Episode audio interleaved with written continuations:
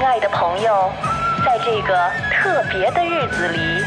让我们珍惜这难得的时光。欢迎与我们一同进入读库插画会。插画会。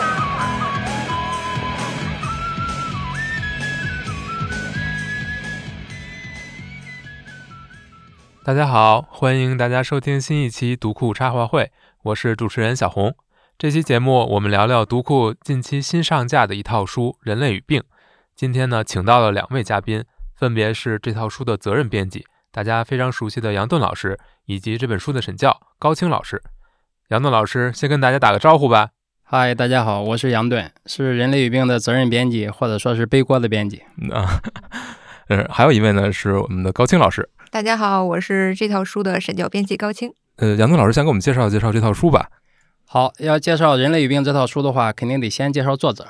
呃，这套书的作者呢，是我们好多读者熟悉的，是读库的劳模级的作者朱朱时生老师。啊，朱时生老师呢，当过十七年的医生，又当了十五年的 IT 工程师。所以朱时生老师今年贵庚呢？哎呀，这个我还能算得清吗？我都算不清，请让我接着接着往下数，还没数完呢。他当了十五年的 IT 工程师之后呢，现在来说，他应该已经又做了三年的这个专职的作家，就是现在他专职在家写作，已经提前退休。呃，那这套书呢，实际上他是以这个他医生的专业眼光，以这个程序员的这样的这个逻辑理性，然后梳理海量的这个外文资料。就是呈现了两套这个医学史著作。第一套书呢是呃叫《医学大神》，在三年前已经上架。那我们最近推出的呢，呃，《人类与病》呃是讲的十四种侵犯人类的重大疾病。嗯，这就是这个这套书的基本情况。嗯，好，那我先我先问一个问题啊，就是两位老师上一次体检是什么时候？去年年底，因为不检就过期了。哦，哎呀，我去年变成了这个自由职业者或者说自由失业者之后，我就已经偷了一次懒了。我去年就没有去体检，我说服自己的理由就是，哎呀，外面疫情这么严重，是吧？我就不要去了嘛，风险太高，是吧？对，那我说点我自己，我可能已经三四年没有了。哦哦，对对对。你的想法是，只要我不检，我就没有病吗？呃。我我把所有的精力都花在了锻炼上，哦，那你是对的，那你那其实也是可以的，嗯，对。那我再问一个问题，这个问题其实答案估估计是一样的，就是大家上一次得病是什么时候？呃，这个上一次得病，那我这像我这样的四四十好几的人，我始终在得病啊，上一次 我就没有上一次了，感觉就是最近的。最近的那几年前得了什么鼻炎，到现在也没有好啊，而且医生说是绝症，是治不好的，就是就是过敏性鼻炎。难道您没有阳过吗？哦，你说这个呀？我的天哪，我都忘记这个病了。我我真的我你你刚才问我说上一次得病什么时候，我完全没想过阳性这个概念。哎，觉得不是个病是吗？不知道。哎，你看这样就是严重的病和不严重的病，在大家心里的记忆是不一样的。你比如说我我有颈椎病，对吧？我时常会晕一下。但我经常会忘记这是个病，因为不是很影响，而且很正常。干咱们这行基本上都有。但是你说一个严重的病，那可能就是十二月份，对吧？放开之后大家都病了一次，就是它会集中的让你难受好几天的那种病。也许它就是对我们来说比较重的病，但是这个其实还不算很重的病，因为就在《人类与病》这条书里，我们看到每一种病其实都是要命的，对吧？就是它的那个严重程度，其实比我们日常体会到的那种程度要高很多。就人类与病和它关联最强的，应该就是流感那一个啊，对，流感流感病毒就是很很有关联。所以刚才小红问这个问题，我我真的我非常奇怪，我现在想，我完全没有想到这个，是吗？你是要讲这个点？我我没有想这样讲这个点，我就是好奇，就是啊，对我真是完全没想到。嗯，你继续提问吧。那嗯，好，那那你们。上一次得病的时候，你们心理状态怎么样？你们觉得痛苦吗？坦然面对呀，还能咋办？啊，对吧？就是你知道他会，他会过去，你就不怕，一点都不害怕，不怕，甚至有点期待，哦，因为他过去了就过去了，啊，早晚的事儿。呃，杨栋老师呢？你们还是年轻啊。如果刚才我说我回忆病回忆不起来，你要说最近可能对和身体有关的，对我比较大的震撼，还是应该就是我的眼睛花眼。因因为我原来是一个近视近视眼，呃，我又是一个物理老师出身，是吧？按我的理解就是，我近视眼以后，那将来肯定不会远视眼了嘛，因为花眼就是远视眼嘛，从物理上来讲。结果现在的结论告诉我说，是你既近视又有远视，也就是说你近了看不清，远了也看不清，只有不远不近你能看清。这就是老年人的这个但不有不是有一种说法，说人如果老花眼的话，他的近视会变好吗？不会，没有，就是没不会啊会叠加对我现在就可以证实嘛，就这个事情对我心理冲击就非常大，而且我永远解脱不了嘛，就是我就察觉到变老的这一个标志性的信号，这个对我嗯冲击是是很大的，就衰老。当然它它不是严格意义上的疾病了，嗯嗯，但也会给人心理上造成对对，给我心理上冲击是很大的，这样它影响我的各各种各种各种决策，我就开始想，哎，我怎么养老呀？它延迟退休啊，又是什么这些，我就想的很多，真的嗯不由自主的想的很多。当然，这也和看这个人类与病的稿子有关，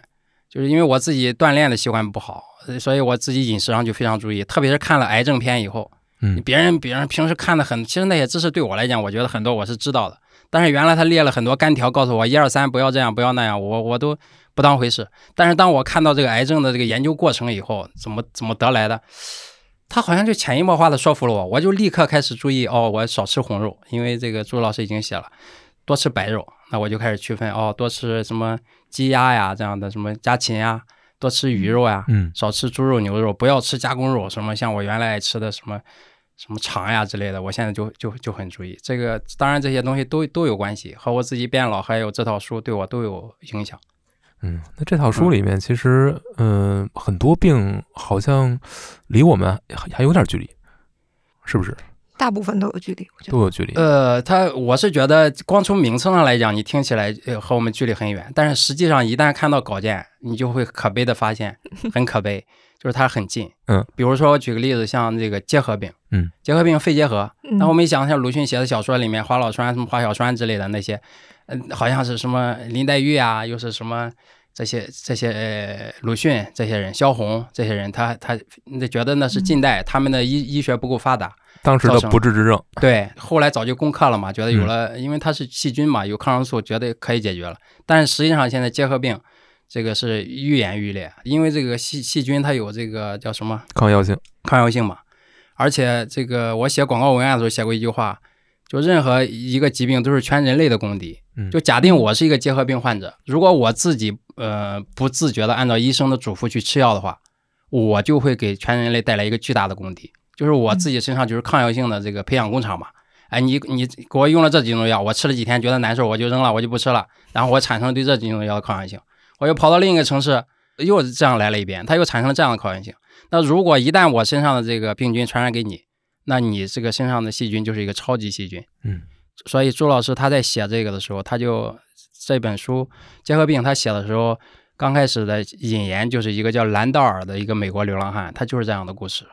他就是不断的这样去他，算一个超级传播者吗？对。他就是吃两天药就跑，他算是一个吃两，天药又跑了，他治好了吗？对，没治好，没治好就是他本来就是零疗汉嘛，他觉得身体上的那些症状减轻了之后，他就不想吃了。哦，但是其实他身体里这些细菌其实是有各种药的抗药性的，嗯，所以他在传染的下一个人，就是吃之前的那些药都是没有用的。他严他严格的践行了，就是每个人为自己健康什么，每个人是自己健康的什么第一责任人他要严格的践行了这句话，嗯，但是他祸害了全人类。嗯，所以就是我举这个例子来讲，就是这些疾病离我们没有没有这么远。没有那么远。而且吃药这件事儿，好像在很多病的问题上都都显现出来。对比如说那个麻风那本儿也是，最后的时候写说那个李焕英去盯着那些病人，就是一定要看他把那个药咽下去为止，才能把把它放过去。让我想起了很多这个精神病院里边的负 责发药的那个 流程。对，现在我是觉得他确实有必要。我原来自己嗯吃药也这样，就是自己自己当大夫的家，就觉得我吃我已经感觉很好了，就别再吃了，它不它太难吃了，我吃完还难受，对吧？那那其实是不对的，你就得按医生的来。然后这里面还写了一个，朱老师还写过一个很经典的例子，还涉及到一个华人科学家，嗯那是哪个病种我忘了。就他当时这个研究一个新的新的疗法，就是要要给这个病人吃这个药，呃，病人已经没有症状了，他还要让病人坚持吃，吃完以后他把他身体某个指标给他降下来，结果呢，最后呃医院告他说是这个违反职业道德，把他给开除了，好像叫李敏球，这是什么病种来的？是一个华人的科学家，但是后来很多这个医学家对他很很尊重，就认为他他做了一个很好的一个一个事情，就和这个也有关系。嗯所以呢，我我我想强调的结论就是，这些疾病真的是没有没有和我们的距离这么远。而且我再举一个形象点的例子，呃，我我现在不是在要搞营销嘛，为了让大家买书，我现在在想一个，我们可以搞一个，比方说这这本书和我们中国这个，比方说我通过拍照来显示这种关系。比如说，我现在就在想，这套书出来，我下周一定背着它，我跑到协和医院门口，就是协和医学院这个当时建立的时候，这里面我们就写到了他的他的故事。那再比如写的什么，这个好像还有个清河的什么传染病什么什么研究所之类的嗯，它和我们现在身边的能找找到的一些也很有很有关联。身边的这些医院或者是对，医院就是一些一些遗迹嘛，就是哦我是我这一点我是想强调它和我们中国人的联系。就嗯这套书呢，名字很大，写的人类与病，它的确是写的少数的患者和这些少数的医学家作为全人类的代表和这个疾病做斗争的过程。但是它的的确确最终的落点是中国人的视角，他写了很多和这个中国人这个病的情况。我相信很多读者在看的时候会找到一些身边的一些人名呀、什么地名的这样的东西。嗯嗯。然后包括那个广济医院，其实也都是，其实就是这个病，它是全世界传播，但是治病的人也是在全世界传播。对，那是梅腾庚的，就是杭州。现在在应该是浙江大学第二附属医院的门口，有一个梅腾庚、梅腾庚和一个小患者互相鞠躬的雕塑。就我们书中也选了选了这一幅图片，其中在麻风这一篇里面，朱老稍微师介绍一下这个人。呃，梅腾庚他就是一个传教士医生，嗯，呃，传教士医生呢，他到了杭州去以后，他就建了刚才高清说的这个广济医院，广济医院的基础上建了广广济的麻风病院。呃，当时对麻风有很多误解嘛，也没有好的治疗的方法，对吧？他完全与世隔绝。呃，先不管他当时治疗的怎么样，但是他至少他建的麻风病院，从收费来讲，从对这些患者的人道主义待遇来讲，要比我们国有的或者那些要好得多，所以开创了一个模板。呃，后来咱全国其他的麻风病院基本上都是以广济麻风病院作为模板来参照。他走的时候七十多岁才退休回英国，然后民众自发的去送行，还是很很很感人的。嗯这这这个人的故事。因为当时，嗯，很长一段时间之内，麻风病人都是很受到歧视的。是的，是的，嗯那本书一开始有一个梗，说那个当时骂人就是说你个你个麻风，啊这，样麻风，他其实是在当年那个环境之下，就是人们对于恶心啊这种厌恶啊的一种集中表达。呃，他这种个这种厌恶，您觉得它是从哪儿来的？他首先麻风病人他这个确实是面目非常恐怖，他他毁容嘛，嗯。他就是身嗯。身上的这个脸面部的这个骨骼什么的就崩坏了，就整个的鼻子可能就塌了，确实很可怕。但是另外一个误解呢，就是因为大家都觉得麻风病它有传染性，大家都觉得它传染性非常强，这个实际上是一个医学上的误解，这就导致呢，你看朱老师他写的结论就是，夫妻两个人其中一个患麻风，在一起共同生活十年以上，有可能第二个人仍然是健康的，所以它的传染性是非常弱的。但是当时的人不知道呀，所以就是整个是隔绝了，甚至包括咱新中国成立以后，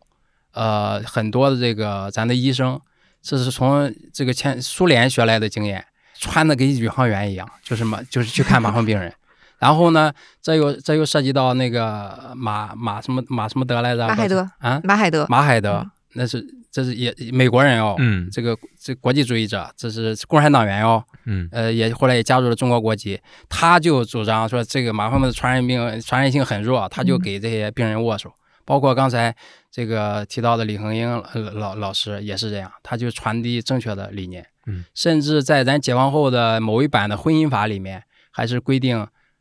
是吧，高强？麻风麻啊风病是可以人什么不结婚不能不能结婚之类的，然后他们还推动立法，这这个东西去改进，也费了很大的劲，才这个缓解了人们对这个麻风的这种非理性的恐惧。嗯嗯那您觉得这种非理性的恐惧，它的源头是什么？是因为我们对于疾病的无知吗？呃，我觉得至少就我刚才举的例子来讲，是来源于对对疾病的无知。嗯嗯，他就是认知不够嘛。就是解释不了。然后一般来说就会说是天谴、缺德，然后什么上天对你的惩罚。但是也有人就是发现这个人其实是个好人，但是他也得了这个病。嗯，这个时候就很纠结，说为什么这个人还会得病？然后就会再创造出另外一些假说，比如说胀气啊，比如说体液有问题，然后就是在就传统医学那些理论就就就呃对，就就出来了。然后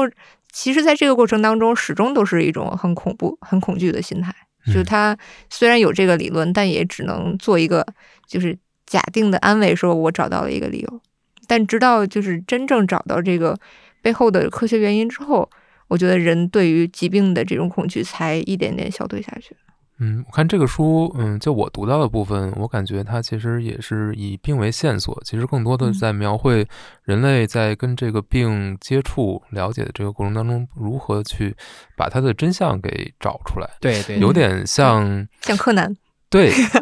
有那么一点感觉，就是我觉得这个好读的柯南的这个剧情嗯。特别经典的就是那个薛一虫那个那那一篇，就嗯薛一虫的那个生活史，他那个太太难搞了，搞了一一一百多年才一对。二几百年才研究清楚。嗯。嗯，我觉得这书里很多病都是以几十年、几百年为时间尺度，然后同时掺杂着很多阴差阳错，就是本可能缩短这个研究的时间，但是结果被拖成了一百年，或者就是哎谁突然之间就碰洒了一个什么东西，然后这个东这个原理就被发现了。其实历史就是你也不知道它到底什么时候会拐这个弯儿。嗯，嗯但是其实还是有很多个人在这个疾病的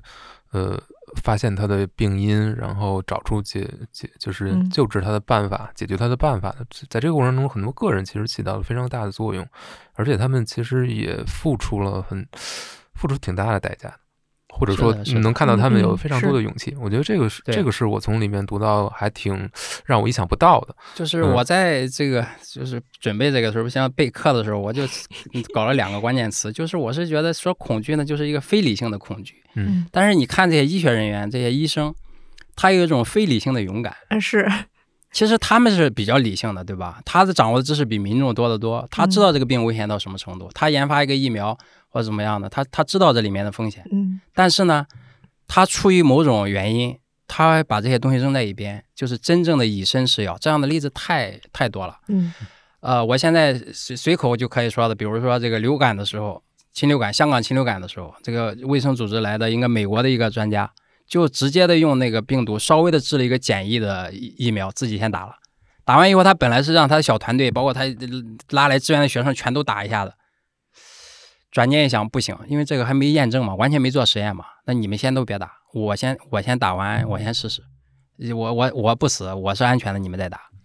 呃，再比如现在中国中国的小孩也都在吃的这个脊灰的疫苗，这个糖丸。嗯中国的这个糖丸的糖丸爷爷是叫顾方舟，嗯实际上是从苏联引进的技术。那他在中国在在研发这个糖丸的时候，那他就让自己的孩子吃呀，让同事的孩子吃。那再往前追溯，苏联的技术从哪来呢？苏联技术从美国来，你好玩吧？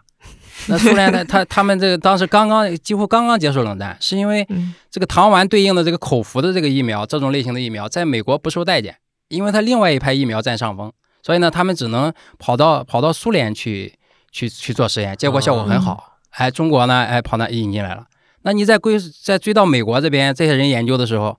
无论这两派疫苗哪一派，他俩吵架吵得要死，骂的都很难听，恨不得上台去打那种。但是，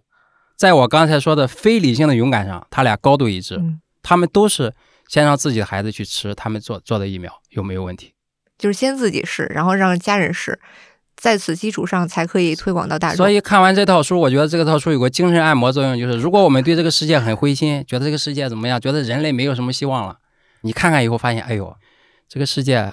还有希望，还会还会好的，因为有这些人。但是我觉得嗯，如果他是让自己自己来试的话，我觉得很勇敢。但是如果让自己的孩子来说的，我觉得他是心里有有底有数底是吧他没有啊，因为对他不，也不是说没底啊完全底，就是有有比较大的那。那是这样啊，他的几回那个疫苗本身就是就是主要是给孩子吃的嘛。嗯虽然这小儿嗯麻痹症，他也大人也可以罹患，但是主要是针对孩子风险。他就这就是为什么他要给自己的孩子吃啊，他不是因为有的实验他他不能，他不是针对成人做的，嗯他是这个是这种情况。明白了。如果要是朱老师是鸡汤式的写法，嗯煽情式的写法，嗯那我觉得嗯每每本书我们都得配一包餐巾纸买，真的。但是当然他写的很很克制了，但是我相信读者仍然能可以 get 到这些嗯感人的东西。其实黄热病那本其实是有一个医生是专门让一个蚊子有有病毒的蚊子咬自己，同时他也隐瞒了这件事情，他记录在他的那个本儿上，然后把自己当成一个实验品记了下来。就是黄热病这个名字，可能读者看了有有点奇怪，叫这个唯有牺牲，嗯这个是六我们六主编起的。那其实这里这里面它副标题叫这个黄热病攻坚的生命代价，它是八个，至少是嗯八个这个人为这个黄热病毒的研究付出生命的代价。嗯嗯，所以我说朱老师他要如果按那个鸡汤是煽情式的写法，那真是但这本书其实好就好在他这些故事都是很平静的就讲过去了对，啊，是就是在科研界这件事情是正常的嘛？就您来观察，是是我反正我就读到那个血气虫那里边有一个哥们儿，这个 他很猛是吧？他把就是预警啊，我预警一下啊，啊好，有画面感，很有画面感，就是把别人那个病患已经已经故去了，嗯。然后把他尸体那个，尤其是肠子部分，就是还还没消化完毕的里面的那些东西里面的呃 寄生虫拿出来，然后那个自己吃掉，吃了，自己吃掉，这一段剪掉，我建议。然后看自己什么时候自己的这个排泄物中会嗯检测出出肉幼虫或虫卵。对，我觉得真的是非常的，我觉得这比牺牲生命的代价好像是啊，他他死了，他没这么恶心，对不对？但是有还有一个梗，就是而且他还用什么虫它是东西是吧掩盖一下还是怎么样的，对吧？没有，嗯它好像直接吃了吧？哎，那是另一那是另一个它是情况它是两种情况吧，嗯一种那种比较小的，它啊它是放在一个胶囊里面，啊然后吃掉，这个还好，因为它是直接到了到了自己的消化部位才会 把那个胶囊融化掉，它那个嗯虫卵才会出来。但是可能那个稍微大一点儿呢，它就是真的是自己就就吞下去，吞下去了，而且为了为了让它能自己能够正常吞下去，而不是不至于太恶心，他会找一个没有光的房子，就是没有呃光的房间，嗯对对对，让自己看不到。对。然后我觉得这个哎，给吃完以后，哎，吃完以后极大的勇气。不是，好像还助手还是谁问他一下，还是他问助手说你还你你还你还来一点吗？是是在是这里吗？没有没有，那那就是另外外一个，那那另外一个也是这套书里，我现在都 我觉得记记串了，就这样的故事太太我。非常佩服。血吸虫不是那个呃一公一母，然后会一直抱在一起，然后一辈子不分开吗？哦，这是一个爆梗，好像读者原来因为对血液虫病这套书里面只有第一本讲血液虫病的这个在读库发过，嗯，读库，发过，反正评论里面反正这个肯定是高赞的，反正大家读者的点 挺有意思，反正嗯、我其实还有另一个问题啊，就是我们说病，我们说疾病，其实更多的是从人类的角度来看的。嗯是的，但如果你不从人类的角度，你不从患病者的角度来看，它其实也是因为这些疾病的根源都是各种各样的，不管是细菌还是病嗯，毒，主要是细菌病毒，主要是细菌病毒对这一套里基本对但他们其实他们也是一种存在于这个世界上的，出于啊细菌和病毒的正义，人家也是在正常的生存。就是他对他也是众生平等。呃从这某种意义上来说，就是我们称它为疾病，呃或者称它为病毒。就是咱嗯刚才讲的，就是这个克服。如果说要克服这个对疾病的恐惧的话，那通过这套书，你对疾病有正确的认识，对吧？有了理性的认识，至少可以克服一些非理性的恐惧。我觉得这本书从功能性来讲，这个的确是不夸张的，是有的。那另外一点呢，就是我们可以对这个疾病有确实有更更多维、更更深层次的认识，就是嗯刚才小红老师提到这个。呃，朱志生老师呢，他专门在这个别册这本绿色封面的别册里面讲了他的观点，因为其他都是讲故事嘛，嗯只有这里他讲了一些讲了一些观点。他就说了一句话：所谓疾病，其实就是人体功能不能正常运作而已。嗯，这就是疾病。然后呢，你再分析它为什么不能正常运作。这本书写了十四种疾病，其中有十二个，这叫感染性疾病，就要么来自于寄生虫、血吸虫是一个，要么来自于病菌，来自于病毒，病毒是最多的。嗯，这都叫感染性疾病，这是占十二种。然后另外两种，一个是癫痫，一个是呃癌症癌症。嗯，那它这两个病因都来自内部，癫痫呢就来自大脑的放电。那放电，大脑每天都在放电，我们肯定要放电，对吧？小红嗯老师，我们也四目相对，对吧？可能放了无奈的放了一下电，对吧？但是呢，它癫痫就是它它是异常放电，就不就是无不能正常运作吗？嗯嗯那癌症呢，是因为基因发生变化，基因突变，有的是内因，呃，这个基因带来的，有的是受到什么也还致癌致癌物质的影响，环境太差了，它就它就它就变化了，这就是疾病的这个这个这个根源。嗯那你这样你去你去你理解的话，那第一个层次，那人类和病的关系，那我们理解的是，那就是斗争关系哟，因为它的确让我难受呀。这就给那个，比如说我家住在保护区旁边，那个大熊猫天天溜在我家，把我家折腾的不像样子，那我就得给它斗争，是吧？那就是这个样子呀。或者是我在东北，我也不知道现在还有虎吗？比如说我在东北，那老虎它窜到我家里来，对吧？那我肯定给它斗争，这是第一个层次。然后接下来的就是刚才小红老师提到的，就算是第二个层次了，因为微生物也是生物呀。对而且朱老师他在这个《长歌行》这个别册里面，他做了辨析。其实人家这些微生物，他他和我们老祖宗是一辈的呀，和人类老祖宗，在人类还没有人形，甚至没有变成哺乳动物之前，那、嗯那那就是人家出现的更早。那你要说找地球的主人，那人家好像更有在地球上的生存权。所以这样一想呢，那实际上这个感染性疾病就是这种自然界的微生物，甚至像病菌能像病毒能不能算生物都有争议的这样的一个一个生命，它在和人类争争夺生存的空间。嗯。对吧？那我们现在搞了一种药，包括现在新冠的新冠的这个药，什么在在那些病毒复制的过程中，什么把哪个过程 给它捣点乱。那假设说我们现在站在病毒的角度想想，这人类也太坏了，对吧？我们好不容易，对吧？我们连生命都没有，我们就有一点遗传物质，跑你那里借点地方弄一弄，结果你还给我搞破坏，那那这个说来那也有道理，是不是？你的共情能力很强。嗯，但是我相信咱很多读者，这个虽然我们对疾病仍然是敌对关系，这是默认的嗯，但是读完这个以后，一定会就是不一定能产生共情，但是一定多了一个角度的理解。是的确是这样。从这个这样一理解呢，有的是有的事情可能能看得更开一点吧。嗯，这是第二个层次。嗯嗯还有第三个层次，我觉得可以可以总结出来。第三个，特别是在特别是在癌症这个层面上，因为朱老师在这里也也在这个别册里也辨析了。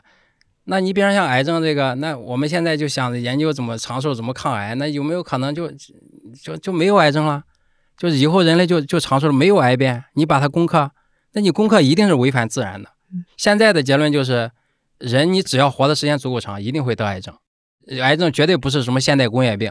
那古代人也能考古证据上也能发现癌症的证据，那动物上也有，对吧？都有。只是他们活得不够长而已。对，那你怎么办？那你说我我我把这个事情解决了，那人都活着，哎，这倒倒符合现在的需求是吧？现在没人愿意生了，对吧？都让大家都都永生，那生育怎么办？你又永生又生育，那你这个世界怎么承受呢？它就一定违背这个自然的这个根本的运运作的原理。嗯所以从这个角度来讲，如果说第一个层次我们和疾病之间是敌对关系，第二个层次是共存关系的话，第三个层次对疾病的理解就是疾病是一个必然，它一定会出现。也就是说，我们一旦生命出现了，就意味着我们的死亡一定对应着一次死亡，嗯也一定对应着多种疾病，这很可悲。但是如果我们把它认知清楚了，可能我们就算大彻大悟了，想开了，是吧？或许吧。我觉得这个嗯基础之上，看完这条书之后，还能平静的接受一个现实，就是我们还会继续面临更多未知的疾病，就是这是一件非常正常的事情，是，对吧？就已是知已知的也有非常可怕的呀。呃，比如说，写到流感的时候，那那个流感的这些专家是非常担心这个流感的这种突变，因为流感呢，它主要是在禽类和猪之间交换，他俩这个配合的非常完美。你你看进化，它搞得就很合理嘛，也有照顾微生物的时候，你看那个进化就对他们很照顾，他俩配合的非常好，不断的。在那个池子里，这个不断的搅来搅去的突变，所以在这个新冠出现之前，就是世界这个医学专家真正担心的对人类的灭顶之灾是出现这个像一九一八年大流感这样的灭顶之灾，但是没想到最后是不是在流感病毒上，是在冠状病毒上先出问题了，这个他们没想到。嗯，嗯，你怎么听完这个三个层次以后，感觉对生命感觉更无望了，是吧？没有，我但我觉得，嗯，很很矛盾吧。就是一方嗯面你是要接受这种，呃，确定一定会发生的东西，对另一方面呢，你又在个体层次上，你是要尽量避免，甚至说保护好自己。对，一旦罹患了，你要好好的治疗。对你也不可能像，嗯，比如像像乔布斯那种，我嗯我我我不治，嗯，那最后他是他的结果大家也看到了，对，嗯，所以嗯，你也不能太佛，好像这个问题上还是要就是我们刚才才说的是嗯另外一个方面嘛。嗯实际上，那有那有接下来我们就那可以说另外一方面，就听起来好像就比较积极一点。你这十四种疾病，你看完以后，你就会发现就没有真正意义上的绝症了。啊我念念这个这文章中这个说法：一九八一年，有人预言艾滋病很快会传遍全球。既然无药可治，那么它传遍全球之日就是人类消亡之时。现在几十年过去了，人类嗯没有消亡，是吧？只是生育率降低了。呃，那这这是艾滋病对吧？这个原来所谓的绝症，那癌症，那很多癌症也那原来也觉得是绝症。那实际上咱前段时间出了那个松茸怪的三十岁嗯那个我消失了五百一十八天，那他就比较幸运。咱这个书里也提到了这种病，就是霍奇金淋巴瘤，嗯它的治愈率还是非常高的。嗯，那其他的癌症，包括艾滋病，那你说我们现在治愈它了吗？也没有。那你像艾滋病，他那个用那个何何大一老师吧，嗯鸡尾酒疗法，对吧？鸡尾酒疗法，它可以长期维持这个身体的健康状态。很多癌症的也是这样，而且现在我们的医学已经发展到，像癌症，像那个乳腺癌什么这个的患病几率什么，就能比较准确的算出来。虽然当然有些人是忽悠的，是算得很清楚，在小数点后几位都给你算出来，说你有多大的概率，确实也挺让人惊奇的。就现代医学的发展，就是有很多我小的时候会被污名化的一些病，比如说艾滋病，对吧？嗯比如说癫痫，就我小时候叫羊癫疯，对吧？他会觉得这叫羊角风，啊，嗯，就是他很可怕，大家会默认说这个人就口吐白沫，然后倒在地上，就就想离他远远的。但其实现在你看这个书的时候，会觉得它只是一个大脑的异常状况，你就把它放那儿，别让它被车撞了就行了。其实它能消呃消解掉很多大家对于医嗯、对于疾病的这些恐惧，但是同时也能看出来这些年的医学进步让大家觉得这些病其实是可治的。就现在你说他谁癫痫，其实就也觉得没什么事儿。就高清说这个话题来讲，我还想谈一点，就是人，我觉得人类对疾病，有些人存在一个羞耻感。嗯你比，如癫痫这个病是特别明显的。嗯，是的是，我自己有个体会，因为因为这个这本书里面，朱老师写到了一些一些这个分析以后，我就马上想到了我身边那个例子。就我有一个朋友，我老家的朋友，和我关系非常非常亲密，我对他非常熟悉。他我们就在那一起长大，从小说的就是我们家乡话，对吧？就是山东土话。然后等他大学毕业以后，出去这个跑了几年，这个销售回来以后，他突然变得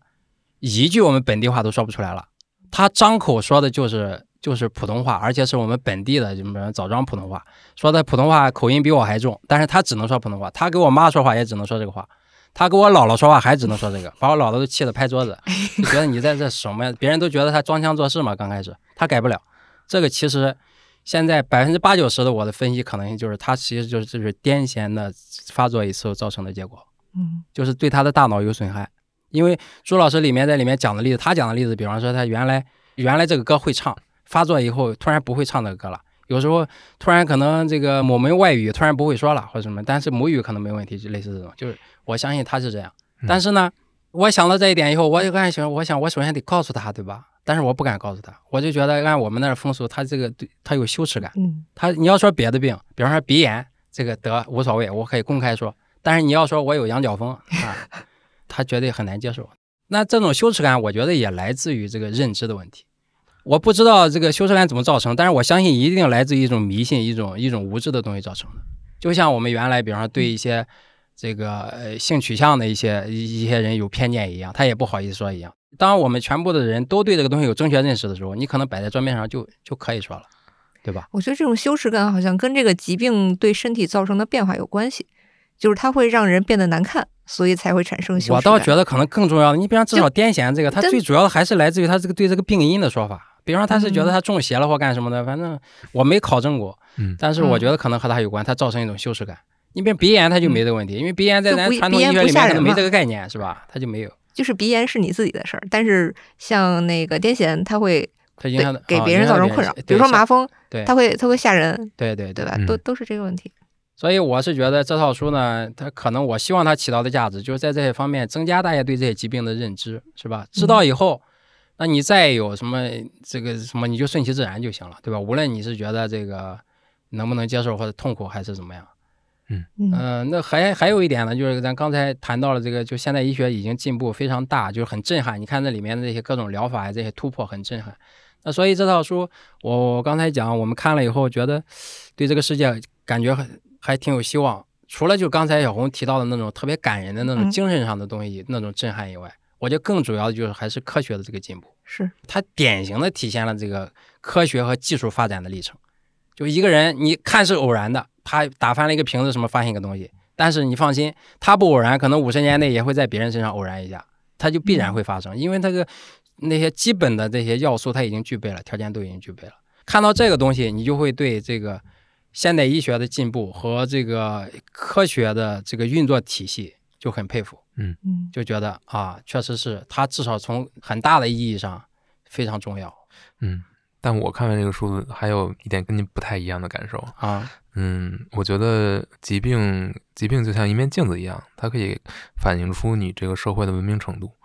嗯嗯，就是有一个有某一种病的传染病，它在各个国家的得到这种整治或者说根除的情况，其实跟这个政府的或者这个社会的整个的文明程度，它的管理能力都有特别强的关系。如果这个病在你的国家始终得不到攻克，始终一直在传染，其实它也能反映出来你这个国家在这方面的有不足。呃，嗯它我觉得不和国家和政府管理有关系，和它民众的文化这些基础都有关系。嗯是的，对，这样呢，就是从我们要是从广告的角度来说，我们就可以夸这套书确实很多维。这个东西也，你看朱老师他写这十一种病，有相当多的写到最后，你你就简直就可以感受到这个朱老师在屏幕后面叹息，嗯好多。你比方说我现在我随随口就可以举的例子，比方像脊灰，脊灰小儿麻痹症，现在对小孩来讲，他吃个糖丸就可以解决，嗯像玩儿一样就就预防掉了。但是脊灰现在在阿富汗的发病率就很高，特别是阿富汗这个塔利班掌权以后，就由于宗教的原因，嗯他说这个美国是给我们投毒的，他怎么能可能让我们好呢？所以呢，他就不让弄，不让弄。世界卫生组织他们这些志愿者就在那儿推进这个工作嘛，他们就得招募当地的这个志愿者，招募当地的志愿者，比方说你招募一些一些女性，这个来从事这个工作，结果那阿富汗有个政策呀，说你女性只要进你家来，无论你无论她结没结过婚，你结没结过婚，你都合法的可以把她娶为妻子。然后这样还阻止不了，还阻止不了怎么办？那就比方说，他这里有写的这个书里面就有写到的例子，那你这个志愿者出去给别人送药、送这个疫苗，那不知道谁派来的这个杀手就直接开枪在嗯当街就打死，所以就是这个在阿富汗阴魂不散。嗯，那这是说和和宗教有关，它它邪恶的一面。那再比如说一些技术层面，或包括传统文化、食物的方面层面，比方第一本《血吸虫病》，血吸虫病日本其实挺惨的，对吧？这个血吸虫就叫日本血吸虫，是因为在日本发发现的。其实这个血日本血吸虫肯定是从中国传过去的，对吧？但是人家日本，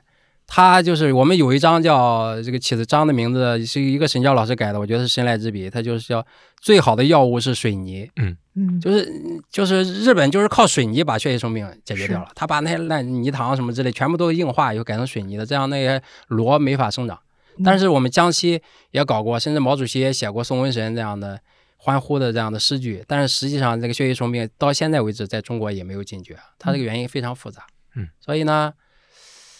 呃，很多很多病就是这样的，写到最后，朱老师基本上都得话锋一转，就是用其中这个一个话说，就是什么这个疾病的这个不是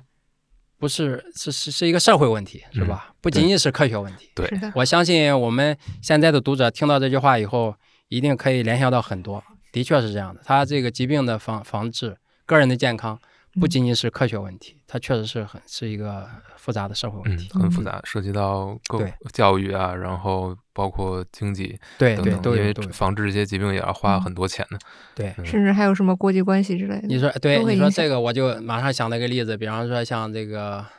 脊灰疫苗，那就是一个典型的例子嘛。脊灰疫苗就是在美国和这嗯个苏联的竞争之中，我们相当于得到了得到了很好的好处。对，就是当然是也和顾方舟他个人有关系，他的老师他就把这个东西就给他了，这个你就回去找。嗯然后呢，顾方舟回来想到了灵感，放在糖糖里面做成了糖丸。嗯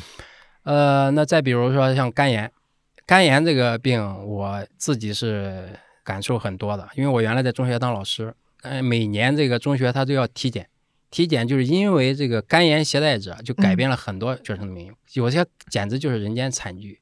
嗯而且我也知道，呃微博上的特别有名的严峰老师，严峰老师是连续两年的江苏省的状元高考状元。他为什么可以连续两年得状元？就是因为他第一年的时候他考的也很好，他太高兴了，他彻夜看书啊，看的是啥来我都忘了，反正他都写过，结果导致他的转氨酶偏高，第二天就体检，因为你测肝炎就测转氨酶嘛，结果就不行，就就就这就改变了他的人生。那我们中国人是个乙肝大国呀，在在九十年代的时候，那那最后怎么解决的呢？这个疫苗引进技术是是美应该是美国过来的，对吧？当时是数额是多少？七百万美元，哎呀，那谁还记得呀？好好像是这个这个数据。我也在网上看到过，有很多人给他这个批评，说是哎资本家呀怎么样。其实如果我没记错的话，像七百万美七百万美元这个数额，人家肯定连成本价什么这些都算不上，就是一个福利价，嗯就是一次性的打包卖给你中国把技术，甚至我来帮你建厂，他甚至要派专家来给你来指导。你就想假定他能派七百人次的专家来来中国出差，一个人只能平均一万块钱的这个差旅费，对吧？那就是就是半买半送嘛。嗯，那这种就是刚才讲的，它涉及到很多，那包括这个我们后人怎么认识、怎么评价的问题。那我我觉得以以以我自己也看不清楚到底对这个事情应该怎么评价，但是我感到高兴的，至少它让我们国人受益了，嗯对吧？现在乙肝这个就好像离我们很远了，对吧？大家根本就不用不用担心它，对吧？但是你想想，像我年轻的时候，我也没打过乙肝疫苗，我就我自己没有，但是提心吊胆。因为周边有很多，而且大家对乙肝的歧视，对乙肝携带者的歧视，对，本身它这个传染性很低，但是携带者找工作，他他就潜规则，他就把你刷掉了或者之类的，所以有很多人人间的惨剧。您刚才说那就是国际之间的互助，其实我想到一个反、反向的梗，就是那个梅毒那本儿书，就是哪个国家都不愿意承认这个病哦是自己国家的，就互相踢皮球。对，那那段其实也挺好笑的。是梅毒这个病不太体面嘛，是吧？因为这个它的来源肯定存在争议，它的病名哦，我现在念念这个封底的这个说法，挺好玩的。我现在找找哈，这还带着省略号呢。这个病道德意味浓郁，于是法国人叫它意大利病，意大利人称其为西班牙病，西班牙人把它叫德国病，然后是省略号，反正后面写一堆，反正这个名字不会不会低于五个，反正大家怕人卖互相推来推去 对，这个就有点这个像，因为其中有一章写到了香港禽流感嘛，嗯，那我就在想，这个对香港公平不公平？就谁愿意扛这个名对，因为香港的香港的吃的鸡鸡鸭、我想到了香港脚。鸡鸭这个猪这些东西肯定不是来自于它对吗？嗯所以这里面这这这这就涉及到一些更敏感的话题了。是嗯，好，嗯、两位对这个书还有什么想说的吗？《人类与病》这套书呢，简单的讲，它就是一套通俗的疾病史。嗯啊，就是讲给大众看的，呃，故事性的，甚至有一点娱乐性的，当然也带有知识性的这样的一套通俗的疾病史。这套书呢，我觉得它的价值可能在于它就是写出了就是像它的名字所概述的一样，就是人类与病的这个关系。嗯，呃，一共十四本，嗯呃，各有侧重，呃，都是在讲故事。但是呢，由于这个故事本身它所蕴含的内涵还有它的外延存在差别，所以呢，各本书有不同的价值。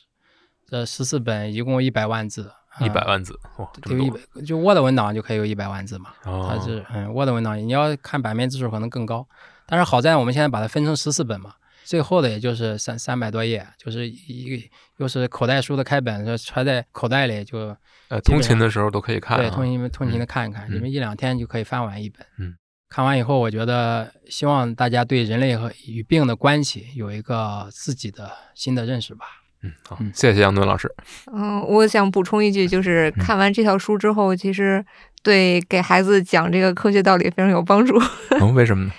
呃，其实这套书里它贯穿始终的一个很想给你解释清楚的，就是病毒的致病原理。嗯，其实每一个病种它都会有这样一个过程，给你讲清楚它到底是这个不管是细菌也好，病毒也好，它是怎么在人体之内繁殖，然后再生，然后导致疾病的。其实，在这个过程当中，你能很清楚的知道这个过程，嗯那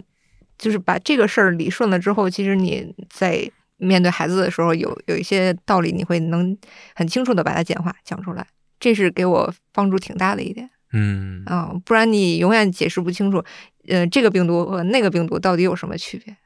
啊、这个病毒和那个病毒到底都是分别是怎么导致这个病的朱老师给你打了个样儿。啊？对嗯他讲的，呃，让你能把这个思路理清，嗯所以你才能在脑子里建立这样一种概念，。因为我读嗯这个书之前，我也是有有有点畏惧，因为我感觉这个是一个很学术的话题。但是看朱老师写的这个东西，我很意外，就就发现哇，确实还能读下去。就 朱老师挺好写作，他有个好处就是他没有所谓的专家什么知识的诅咒或者专家盲点。嗯，对，这个呢，我觉得和他当年学学医的时候他不喜欢有关系。嗯某种意义上来讲，他学医的时候，他也学的也不是太好，所以他肯定也有他自己的理解上的困难。您这个推荐方式真的很 很特别。因为因为他他是很讨厌学医，嗯是因为他妈妈帮他报的志愿嘛，他很反感。他上上医学院的时候，天天在这个医书上画小人，所以这套书的插图最后专业插图都朱老师自己画，都那时候练的。都那些专业插图都是朱老师自己画的，对吧？那我自己为什么这样说呢？我没和朱老师验证，因为我原来教物理嘛。其实我上高我上高中的时候成绩也不是很好，所以我有时候物理学不很懂，但是我就在那拼命想，哎，这样其实对我后期教学有帮助。就没有所谓的专家盲点了。当我成为专家以后，我还能知道那个比不太好理解的点到底在哪，还所以那嗯那些学生反而能听懂。嗯呃，我不知道朱老师是不是这个原因，但是他确实做到了，他没有专家盲点，真是挺好的。就是打着比方把这事儿说明白了就行了。呃，那我想补充的一句话就是说呢，我特别希望就是通过这套书，啊、让大家这个读者尽量克服对疾病的这个非理性的恐惧。嗯，这疾病我们可以摆在上桌面上谈，没有什么忌讳。不要像我这个今年发货的时候担心的，因为现在说三月份三月上架嘛，说三月上架，我挺高兴的。我觉得三月至少不是正月了，因为我就觉得正月里去给大家推荐一套人类与病的书，我张不开口，在中国这个文化环境之下。那我希望将来这个能有所进步，大家可以理性的看这个事。嗯有了这个以后呢，保持好身体的健康，我们再多增加一点非理性的勇敢，为这个世界做点贡献。非常感谢今天的呃于洋老师、高兴老师来帮我们录这期节目。那这次节目就到这儿结束期待期待，啊好的，啊，跟大家再见了。好，再见，各拜拜位，再见。亲爱的朋友，欢乐的时光总是特别短暂，美好的记忆却永不会消散。今天的读库插画会到此结束，让我们相约下次再会。